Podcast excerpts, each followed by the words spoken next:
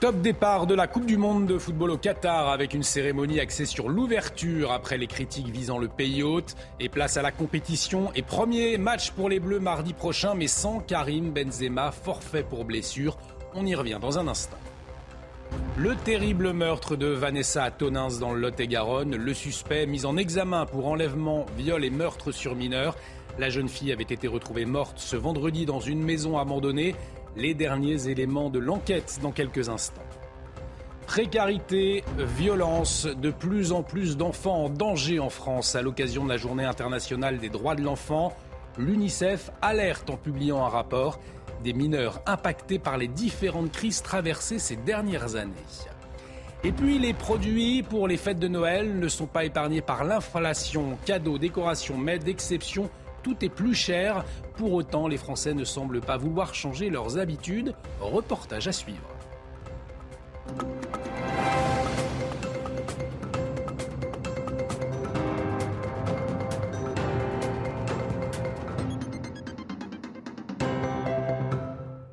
Très heureux de vous retrouver. Bienvenue dans l'édition de la nuit et à la une, la Coupe du Monde de football au Qatar. Eh bien, c'est parti et c'est avec l'incontournable cérémonie d'ouverture que la compétition a débuté ce dimanche.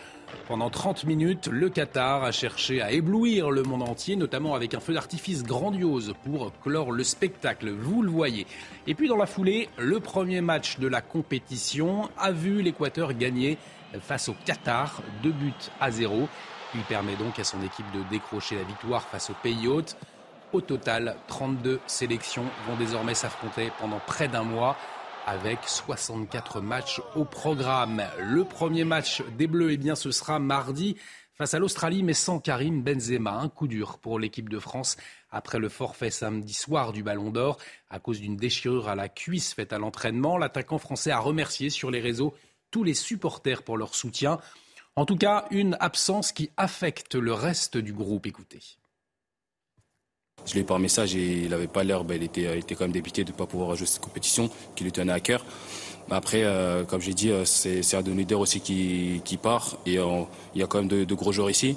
Donc on va, se battre pour, tous ceux qui n'ont pas pu venir, qui n'ont pas eu la chance de venir durant cette compétition, pour tous les forfaits. On a appris la nouvelle un peu comme tout le monde ici le lendemain matin. C'est vrai que ça nous fait mal, c'est un coup dur euh, pour l'équipe de France, mais euh, je pense que notre objectif, il change pas.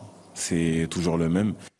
Et décidément, la Coupe du Monde, une compétition maudite avec plusieurs rendez-vous manqués pour Karim Benzema, l'attaquant des Bleus. C'est ce que nous raconte tout de suite Quentin Gribel. Regardez.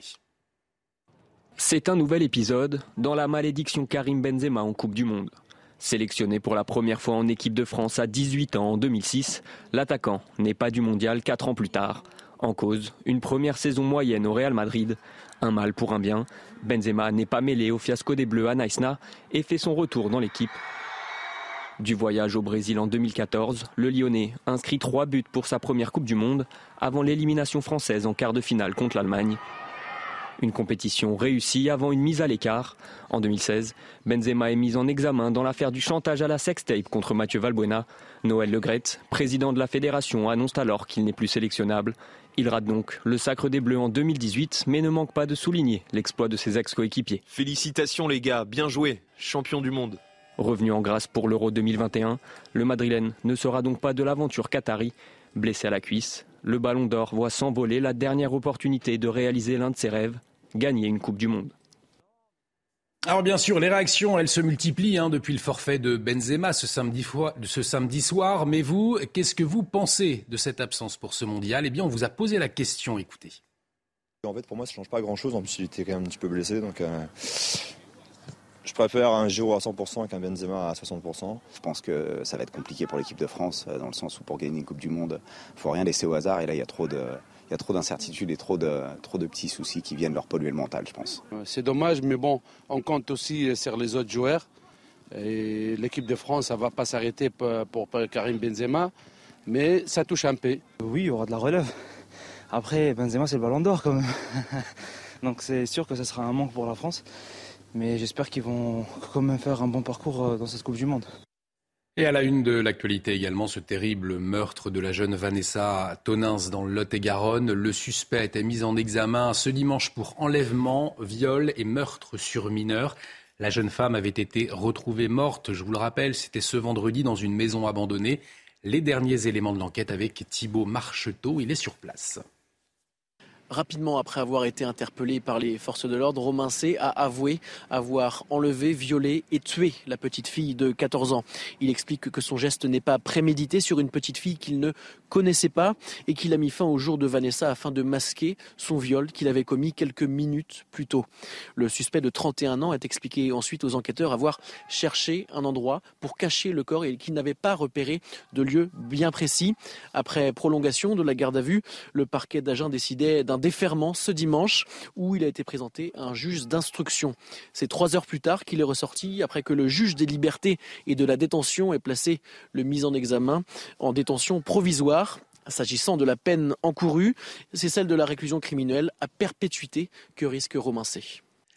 Alors, euh, l'enquête va devoir maintenant déterminer le profil psychologique du suspect, mais selon son avocat, eh il perçoit la gravité des choses. On écoute maître Alexandre Martin. Oui, je vous ai dit qu'il était accablé par euh, euh, la, gravité des faits qu'il a commis, qu'il a reconnus et dont il, dont il, dont il perçoit, bien évidemment, euh, on n'a pas affaire à un homme qui est déraisonnable, donc qui perçoit, déraisonnable au sens psychiatrique du terme, que les mots soient clairs et pesés. il perçoit bien évidemment la, gravité des choses et, il aura besoin de, parler, parler et, des, personnes qualifiées vont, nous aider à comprendre qui ce qui est terrible. Précarité, violence, de plus en plus d'enfants en danger en France. C'est le constat alarmant d'un rapport de l'UNICEF publié ce dimanche à l'occasion de la Journée internationale des droits de l'enfant. Des mineurs impactés, vous allez le voir, par les différentes crises traversées ces dernières années. On voit pourquoi avec Quentin Gribel. Problèmes scolaires, mal-être, violence familiale, ce sont des chiffres chocs que publie UNICEF. Tous les cinq jours, un enfant est tué par un de ses parents. Les systèmes de signalement existent mais manquent de moyens. On n'arrive pas à repérer les signaux faibles, les situations s'enquistent. D'après l'organisation, la situation des enfants en France s'est particulièrement dégradée ces dernières années suite aux crises sanitaires, économiques et environnementales. Un quart des mineurs vivraient même dans la précarité. 42 156 enfants sont sans domicile fixe en France. Parmi eux, 1658 seraient à la rue, 29 000 dans des hôtels, les autres en foyer d'hébergement. La France, qui compte 12 millions d'enfants sur les bancs de l'école, fait également figure de mauvais élèves en termes d'inégalité scolaire. La ségrégation reste forte. 10% des collèges publics ont plus de 63% d'élèves issus de milieux défavorisés. Pour tenter de régler ces problèmes, UNICEF met différentes propositions sur la table. Parmi elles, la création d'un ministère de l'enfance, la mise en œuvre de politiques plus précises ou encore l'investissement d'1,5 milliard d'euros sur 5 ans. Et la situation des mineurs isolés de l'océan Viking également au cœur des interrogations ces derniers jours. Une vingtaine d'entre eux ont fugué. Olivier Dussopt, le ministre du Travail, est revenu ce dimanche matin euh, sur le sort des migrants du navire humanitaire. Il était l'invité du grand rendez-vous CNews Europe 1 Les Échos. Écoutez-le. Non, on ne peut pas parler de migrants dans la nature. Il y a des, mineurs non accompagnés. 26 fugues de mineurs. Oui, parce que, mais vous le savez euh, très, très certainement, le cadre international d'accueil des mineurs fait que ce cadre n'est pas un cadre fermé. Ce n'est pas un cadre carcéral, ce n'est pas un cadre de rétention. De fait, on ne sait pas où ils sont aujourd'hui. Ils sont inscrits sur le fichier des personnes recherchées, comme c'est le, cas à chaque fois. Et pour le reste, toutes celles et ceux qui ont vocation à ouvrir une procédure de demande d'asile, que ce soit en France ou ailleurs en Europe, sont dans ces procédures euh, qui sont euh, pilotées par l'OFPRA. Donc le, ministère de l'Intérieur met tout en œuvre. Nous sommes dans une situation qui est très particulière, avec euh, une autorisation exceptionnelle d'accoster. Et ce qui est hum, le plus important à mes yeux, c'est qu'à la fin de la semaine prochaine, le 25, il y aura un conseil des, conseil des ministres de l'Intérieur, conseil extraordinaire des ministres de l'Intérieur européens, justement pour à la fois surmonter ce désaccord avec l'Italie et faire en sorte que les règles que nous avons commencé à bâtir pendant la présidence française de l'Union européenne soient toujours renforcées pour que les règles soient plus claires et que la solidarité soit bien au rendez-vous. Et on entendait à l'instant Olivier Dussopt déclarer au début de son propos qu'on ne pouvait pas parler de migrants dans la nature. Eh bien, dans le Val-de-Marne, dans la commune d'Ivry, un campement montre une toute autre réalité. Environ 400 jeunes euh, vivent, 400 euh, jeunes migrants vivent sous des tentes aux portes de Paris en attendant que la justice se prononce sur leur minorité. Régine Delfour a rencontré l'un d'entre eux, Mohamed, arrivé en France fin août. On regarde. Il y a un carton et une couette. Mohamed a 17 ans. Depuis trois mois, il vit dans cette tente sous un pont d'Ivry-sur-Seine. Comme lui, Ils sont près de 400 mineurs isolés dans ce campement de fortune sans eau potable. Cette situation est loin du rêve que Mohamed imaginait. Nous, on voit la France, c'est comme un pays qui est, qui est développé déjà. Si tu es dans l'Europe, alors tu peux y avoir un, bon avenir. Mais si tu regardes les gens ici qui souffrent, bah, tu ne diras jamais que c'est la France, surtout ici à Paris. Ils viennent pour la plupart d'Afrique de l'Ouest et d'Afghanistan. Mohamed a quitté le Maroc avec l'espoir d'aider sa famille. J'aimerais bien continuer mes études, euh, avoir un diplôme dans l'électricité, car moi j'aime bien le domaine de l'électricité, pour euh, même aider les parents là-bas euh, au, au, pays. En attendant que la justice reconnaisse leur minorité pour être prise en charge par l'aide sociale à l'enfance, ces jeunes sont à la rue. Ils deviennent des proies faciles. Victime à deux reprises de vol, Mohamed en reste très affecté. La deuxième fois, c'était la pire car ils m'ont volé mes papiers, mes documents de recours et c'était. Il y avait même mon téléphone, un téléphone que, que, que j'ai que j'ai souffert pour l'avoir déjà. Avec le froid, Mohamed, pour se réchauffer, s'est endormi sur une bouche d'aération de métro et il s'est brûlé. Face à la situation de plus en plus critique, les associations réclament une solution de mise à l'abri urgente pour ces jeunes. Et dans le cadre de la gestion des clandestins en France, le gouvernement a promis la création de centres de rétention administrative. Aujourd'hui, il y en a 25 en France avec 1762 places. Mais en 2021, eh bien, plus de 44 000 personnes sont passées dans des CRA. Alors, euh, on le voit avec ces chiffres, les places manquent largement. Un nouveau CRA sera bientôt construit à Bordeaux. 140 places s'ajouteront aux 70 en Aquitaine. Voyez ce reportage de Jérôme Rampenou. C'est sur ce terrain appartenant à l'État que le nouveau centre de rétention administrative de Bordeaux devait voir le jour.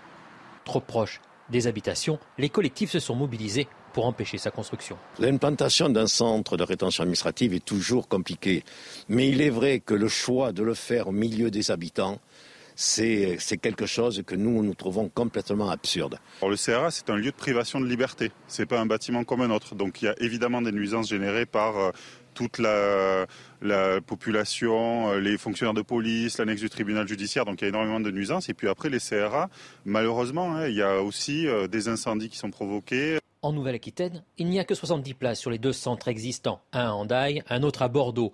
Ce nouveau projet permettra d'accueillir 140 personnes et son emplacement a finalement été relocalisé sur la commune de Mérignac, dans une friche industrielle. On a besoin de places à l'intérieur de ces centres de rétention administrative parce que nous devons passer, placer des, personnes euh, étrangères qui n'ont rien à faire euh, dans notre pays. C'est, la grande majorité, c'est souvent des sortants de, de prison qui doivent après rentrer dans leur pays. Un grand plan de construction est prévu à l'horizon 2027 avec 3000 places supplémentaires d'accueil dans des centres de rétention partout en France.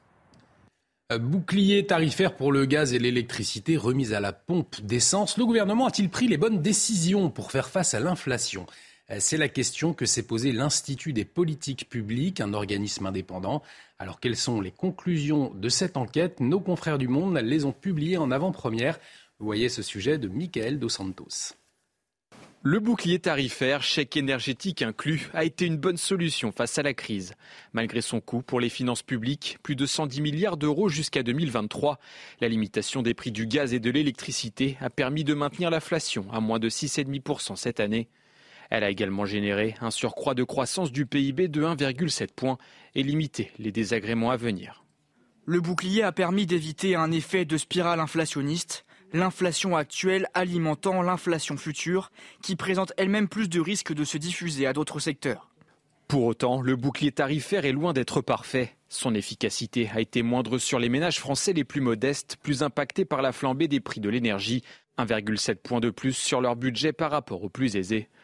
Autre écart constaté, celui entre les citadins et les habitants de zones rurales ou d'aires urbaines de moins de 500 000 habitants plus dépendants du fioul dans les maisons et de la voiture pour se déplacer que les citadins adeptes du chauffage collectif et des transports en commun.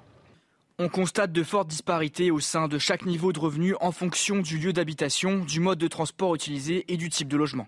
Dernière réflexion de cette étude, indexer les salaires sur l'inflation pénaliserait l'emploi et ne ferait pas baisser les inégalités face à la crise, une mesure préconisée par la gauche. Et la crise énergétique qui impacte cette année les illuminations de Noël. À Paris, le traditionnel lancement des illuminations des Champs-Élysées a eu lieu ce dimanche soir, mais dans une version plus sobre. composé de millions de LED et de flashs dorés, beaucoup moins énergivores donc, et une grande nouveauté cette année, l'extinction aura lieu chaque soir à 23h45 au lieu de 2h du matin les années passées, à l'exception de la veillée de Noël et euh, du soir du 31 décembre. Toujours est-il que les produits pour les fêtes de Noël ne sont pas épargnés par l'inflation. Cadeaux, décorations, mais d'exception, tout est plus cher cette année. Pour autant, les Français vont-ils changer leurs habitudes? Eh bien, pas vraiment, comme nous l'expliquent Célia Judas et Florent Ferraud. À un peu plus d'un mois des fêtes de fin d'année, plus de la moitié des Français ne pensent pas modifier leur budget accordé aux achats de Noël, et ce, malgré la hausse des prix. Non, le budget reste le même. Peut-être un peu moins sur la nourriture, effectivement, et les cadeaux et tout, ça, je diminuerai pas. Non, pas spécialement. Je, regarderai plus euh, ce qu'il faut que je fasse plutôt que le, prix. C'est quand même une seule fois dans l'année, donc euh, je pense que Noël, on va le le conserver tel quel. D'après une récente étude, ce sont 64% des Français qui ne changeront pas leurs habitudes de consommation en cette fin d'année. 25% des ménages comptent cependant réduire leurs achats de Noël. Enfin, 11% pensent au contraire augmenter leurs dépenses pour les fêtes. Mais pour préserver la magie de Noël face à l'inflation, il va falloir mettre un peu plus la main au portefeuille cette année. Alors tous ont leurs petites astuces. J'attends un peu les promos, genre la Black Friday. Euh, ça tombe à, un point pour le Père Noël. Je vais quand même essayer de, regarder, oui, pas de jeter en l'air, quoi. Autrefois, on faisait des cadeaux à tout le monde. Et maintenant, on sélectionne une personne à qui on fait un cadeau, mais un très beau cadeau. Enfin, pour 57% des Français, le plus important à Noël reste d'être entouré de leurs proches et de partager un moment convivial, loin des préoccupations budgétaires. L'actualité internationale à présent avec la Russie et l'Ukraine qui se sont à nouveau accusés mutuellement ce dimanche d'avoir bombardé la centrale nucléaire de Zaporizhzhia. C'est la centrale la plus grande d'Europe, occupée euh, actuellement militairement par l'armée russe. Qui que ce soit, arrêtez cette folie. Ce sont les mots du chef de l'Agence internationale de l'énergie atomique ce dimanche, euh, parlant d'une situation euh, gravissime. Et puis toujours à, l'étranger, cette nouvelle fusillade aux États-Unis dans la nuit de samedi à dimanche. Cinq personnes ont été tuées, 18 autres blessées dans une discothèque LGBT à Colorado. Un homme de 22 ans est suspecté d'avoir ouvert le feu. Il a pu être arrêté grâce à deux personnes qui se sont battues avec lui pour le stopper. Des héros, selon la police locale. Écoutez. Alors que le suspect était à l'intérieur de la boîte, au moins deux personnes héroïques l'ont affronté et se sont battues avec lui. Ils sont parvenus à empêcher le suspect de continuer à tuer et blesser d'autres personnes. Nous avons une dette importante envers eux. Et à la une de l'actualité sportive, on l'a vu, la Coupe du Monde de football au Qatar, mais pas seulement, il y a aussi du rugby, de la Formule 1 et du tennis. Tout de suite, le journal des sports. Et on commence ce journal de sport avec du rugby et un nouveau succès pour le 15 de France pour leur dernier match en sélection cette année. Les hommes de Fabien Galtier ont dominé le Japon 35-17. Quatre essais inscrits par Charles Olivon, Anthony Gelonche et Damien Penaud par deux fois. Le 15 de France qui enchaîne un 13e succès d'affilée, un record pour le rugby tricolore. Les Bleus concluent une année parfaite marquée par un grand chelem au tournoi Destination. C'est de bon augure à moins d'un an de la Coupe du Monde de rugby en France de la Formule 1 et comme attendu, c'est Max Verstappen qui a remporté le dernier Grand Prix de la saison à Abu Dhabi. Parti en pôle, le double champion du monde néerlandais a surclassé ses adversaires pour remporter sa 15e course de la saison. Derrière, Charles Leclerc et Sergio Perez ont bataillé pour la place de vice-champion du monde. Récit de ce dernier Grand Prix de l'année avec Bruno Scagliotti. Le podium d'Abu Dhabi, pas le plus important ce week-end. Sébastien Vettel sait qu'il a peu de chance de monter dessus, mais pour sa dernière, sa place dans l'histoire est déjà là, quatre fois champion du monde. Seul compte le sprint final pour la deuxième place du général entre Leclerc et Pérez. Et au départ, il ne faut pas compter sur le patron Max Verstappen pour faire de cadeaux à son coéquipier Pérez. Alors, Leclerc tente. Euh, Charles Leclerc se maintient à la troisième place dans ce Grand Prix. Va-t-il tenter, à l'image de Verstappen l'an dernier, de plonger? Et oui, il nous fait une Verstappen là, ou qu'il n'est pas passé loin des roues arrière de Pérez. À force égale, il faut donc la jouer tactique. Pérez choisit de s'arrêter le premier. Et surprise, qui vient au secours de Leclerc? Vettel, qui refuse de laisser passer le Mexicain. Même Sainz n'insiste pas pour doubler Leclerc à la sortie des stands du Monégasque. Chez Red Bull, le boss Verstappen en tête, il va même de son petit conseil à son coéquipier.